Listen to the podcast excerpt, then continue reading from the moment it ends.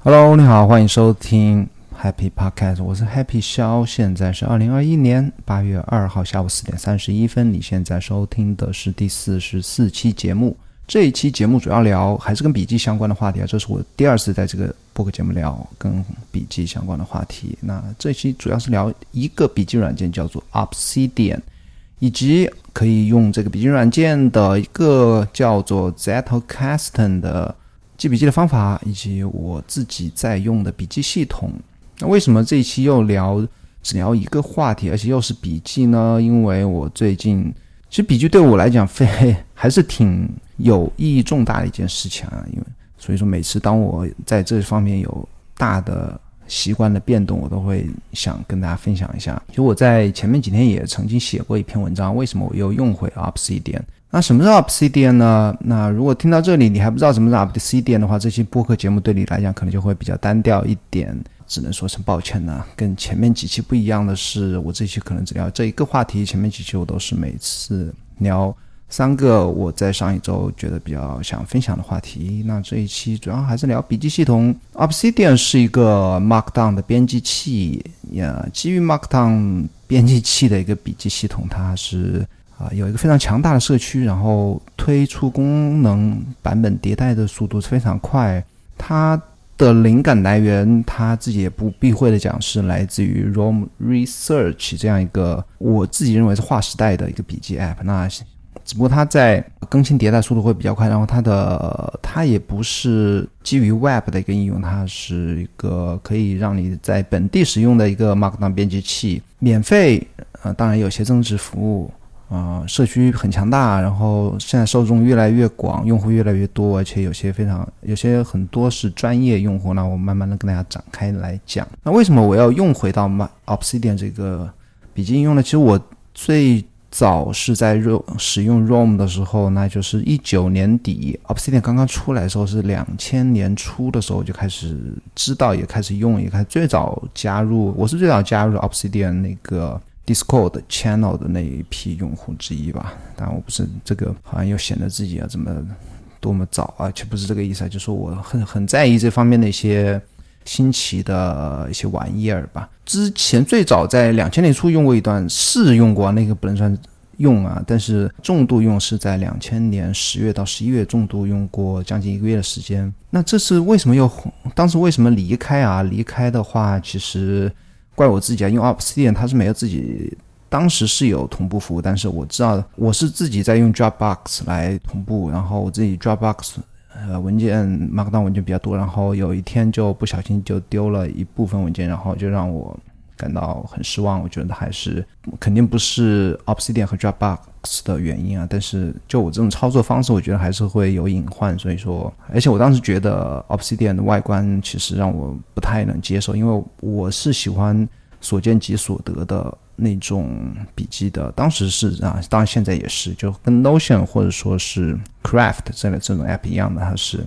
所以你所见即所得的这样一种编辑器或者说笔记软件的形式。那很显然，Obsidian 不是的，然后我当时就又用回了哦那个 Workflowy，一直到最近前几天，为什么我又又跳回来了？那跟大家讲一下我那篇 blog 里面没有交代的一些前景。那反正这期节目就只聊这个话题嘛，我可以稍微多说一点。其实我自己啊，从去年十一月开始每天写 blog 以来呢，那我还写 newsletter。还要写博客提纲啊、show notes 等等吧。那使用文本相关的应用的机会就越来越多，然后需求越来越大。那在因为 Workflow 它是一个 Markdown，它不是一个写作应用，它是一个大纲软件。那所以说我在需要写作的地方，我是大部分是在 IA Writer 上，所以我买了 IA Writer 的 Windows、Mac、iOS、Mac、iPad OS 买个。所有版本吧，他花了也是大几百吧，忘了多少钱了。然后最近又因为 Draft 我这个非常常用的一个文字编辑入口以后快速录入的一个软件吧，由于它降价到原来最开始的一三三的年度订阅的价格，我又开了 Draft 会员。然后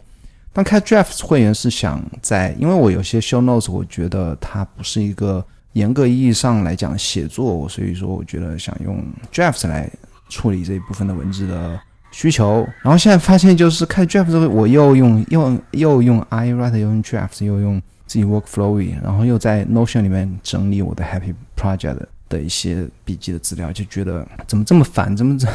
这么怎么要用这么多不同的软件，然后就感觉到有一点点的焦虑啊，这是一部分原因。然后最近。Obsidian 的势头非常的强劲，越来越多的关于效率相关的一些软件或者是一些玩家都在使用啊，比方说 Sean Blank 这个的 Sweet Setup 的网站的站长 Sean Blank，他是两三个月前开始进入入坑 Obsidian，然后他后我是偶尔会关注一下他的推特，他买的那个 Linking Your Thinking 这个 YouTube channel 的。这个 YouTuber 的是课程，那 Linking Your Thinking 那个人叫什么来着？我忘记，好像是 L 开头的一个 Lucas 还是什么吧？这一个人，他专门做他在 Linking Your Thinking 这个视频 channel 里面专门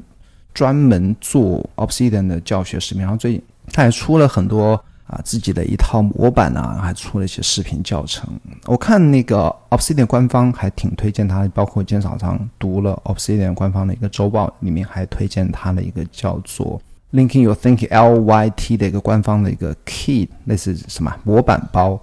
还有人翻译这个，把这个 Key 的翻译成中文，但是当然这个又扯远了。就是像 Blank 买了这个人的。课程付费课程，我相信这个课程应该不会，我没有去关注啊，应该不会低于两百美金。那他自己也学啊，他自己感兴趣嘛。然后学了之后，他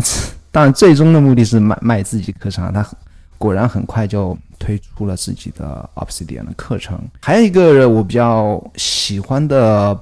播客主呢，叫 Max Sparky，他是 Mac Power User 的主播，然后他也是最近入坑 Obsidian，也在一直在聊啊。就当这些人一直在用的时候，我就会一直听他们聊。其实他们都比我晚用很多，然后也不一定就是说怎么使用的出神入化，或者说让我觉得有一些有些很新奇的一些使用方法或怎么样。但是就一直有人在旁边跟你念叨这个应用的话，就当然我觉得这个是部分原因之一啊。包括 Federico Vitici 就是那个 Mac Stories 的站长，也在最近的 Mac Story Club。因为我订阅了他们会员嘛，Mac Story Club 里面连续几周都是轰炸这个应用，好吧，那那我就后来实在忍不住了，我又开始回去用啊，就是二十八号应该是二十八号回去用了，我就干脆为了一劳永逸的解决这个同步问题，就订阅它官方的官方的 Sync 服务，四美金一个月，我觉得价格还好了，一年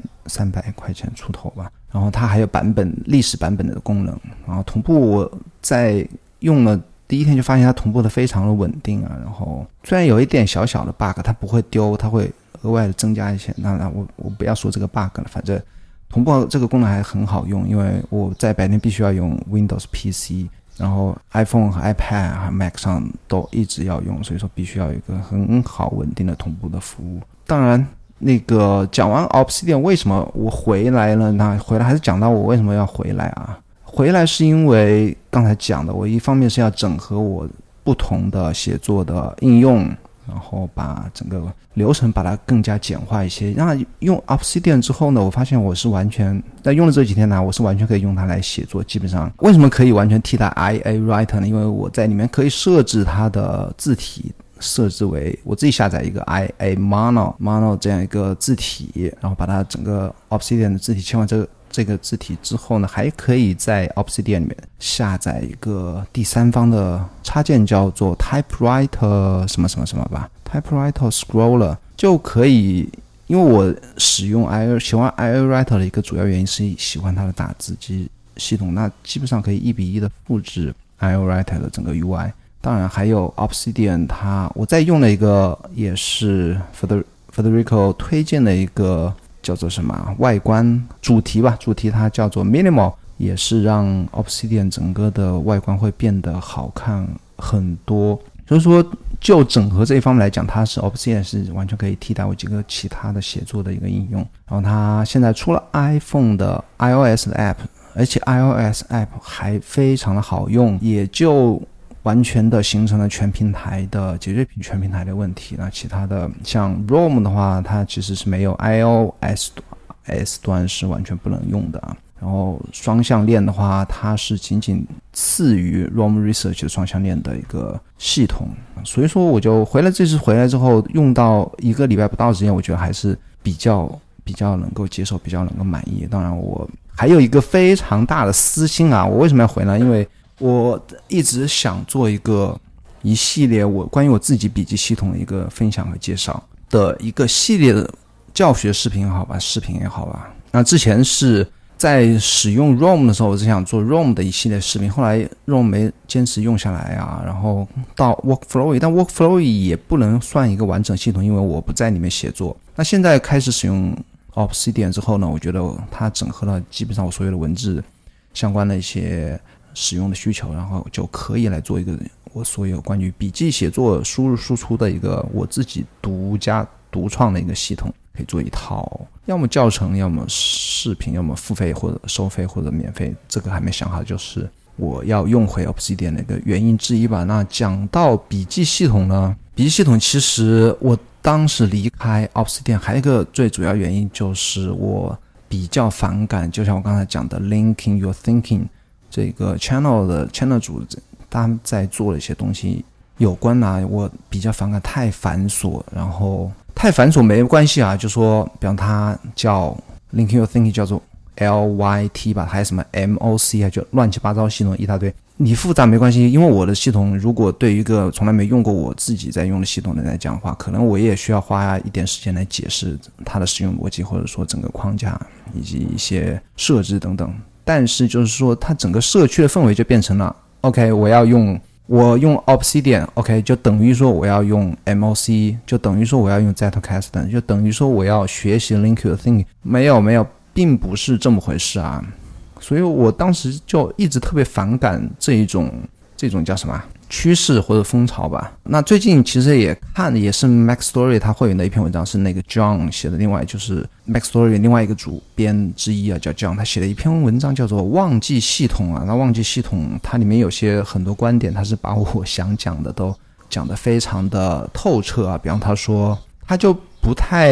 跟我一样的，他不再建议别人就说开始使用个软件就先不管自己要用它来干什么就。申办一套别人的系统，他说应该最好的方法就是应该你自己先用起来，然后找到自己习惯自己的方法。所以说我回来，这次回来之后，我还是在用自己的，我有一套自己的方法，也是自己慢慢适合自己的工作流程，自己慢慢摸索出来的。当然，这次回来的话，还是有出于要改进我的方法的考虑之意啊。然后我还是。其实我前两年发一篇发过一篇一条推文啊，就是我还是准备来采取一下 Zettelkasten 的这样一个笔记一个概念吧。它不能是说是一个系统，当然有很多基于 Zettelkasten 的记笔记或者使用 Obsidian 的一个系统。那什么是 Zettelkasten 呢？Zettelkasten 是一个德国作家自己的在没有电脑的时代呢的自己记笔记的一套卡片系统。它是 Sleepbox 的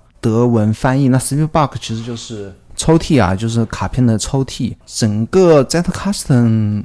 呃，大家可以去看我，我到时候会放一条推文的在 Show Notes 里面。它其实我在那条推文的是我二零年四月发的一条系列推文啊，我把它讲的整个逻辑讲的比较简单，但是也把它讲的比较清晰。然后我自己经历呢。其实我在就像我那条发那条推文的时候，我自己就大概已经学清楚了什么是 Zettelkasten。我自己也看过那个另外一本叫做《How to Take Smart Notes》这一本书，然后我还上过 Late Eliason 的课，就是他那个 ROM Research 的课。当然，嗯，Late 他那个课里面他其实没有应用 Zettelkasten，所以说这个到一直对我后面。记笔记的逻辑有一点点混乱，还是有一点关系啊？因为我尝试过，有些人其实当时啊，包括内台一些人啊，他们记笔记还是比较传统的方式，他们是以笔记的页面是以文章基于文章，或者说视频或者播客，或者说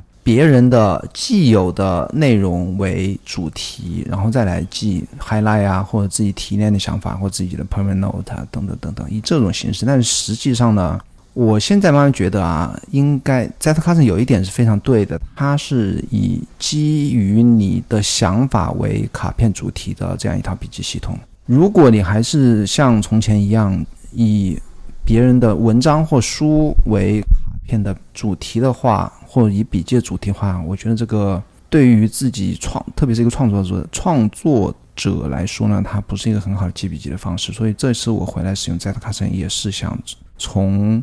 最基本的点来讲，就是我们应该记什么样的笔记这一点来从头从从底层来从头的来设计一下我的笔记。那我现在还是觉得啊，包括最近也是听了一些。播客，当然那期播客也是我回来使用 Obsidian 和啊 Zetcast 的原因之一。那个播客名字叫做 Become a Writer Today，我会的把播客链接放在 Show Notes 里面。它是这个播客，他采访了一个作家，叫做播客。其实最近采访一篇一个作者啊，叫 David Cadvy，他写了一本叫做 Mind Management，他其实也跟那个个人效率相关的一本书啊。然后采访他。的后半段聊起来，这个作者作家呢，他是在使用 Obsidian，也是在使用那个 Zetcast 这个系统，又把我的那个兴趣又提起来，因为我之前一直不相信，真的是会有严肃的写作的作家是在使用这样的比较新潮 fancy 的这种笔记系统啊，或者说笔记软件呢，现在看来是真的是有啊，之前也也也也是一直在。觉得自己记笔记的方式还是有一点需要改进的地方，然后这次就还是回来使用一下 Zetcast 吧。我觉得不能完全不能完全百分之百的采取一模就是那种原教旨主义的 Zetcast 呢。我觉得我去他那个 Zetcast 点 de 这个网站也去看了一下，包括一些 YouTube 上搜了一些 Zetcast 的使使用这个笔记系统的人的一些方式，我觉得还是不够灵活或者太复杂了，让我自己有自己的。使用方法，不过这两天也在尝试啊。那基本上就是今天就聊这么多关于 Obsidian Zetcast 和笔记系统。那笔记系统，其实很多人啊，我相信如果看我这个标题进来听的人会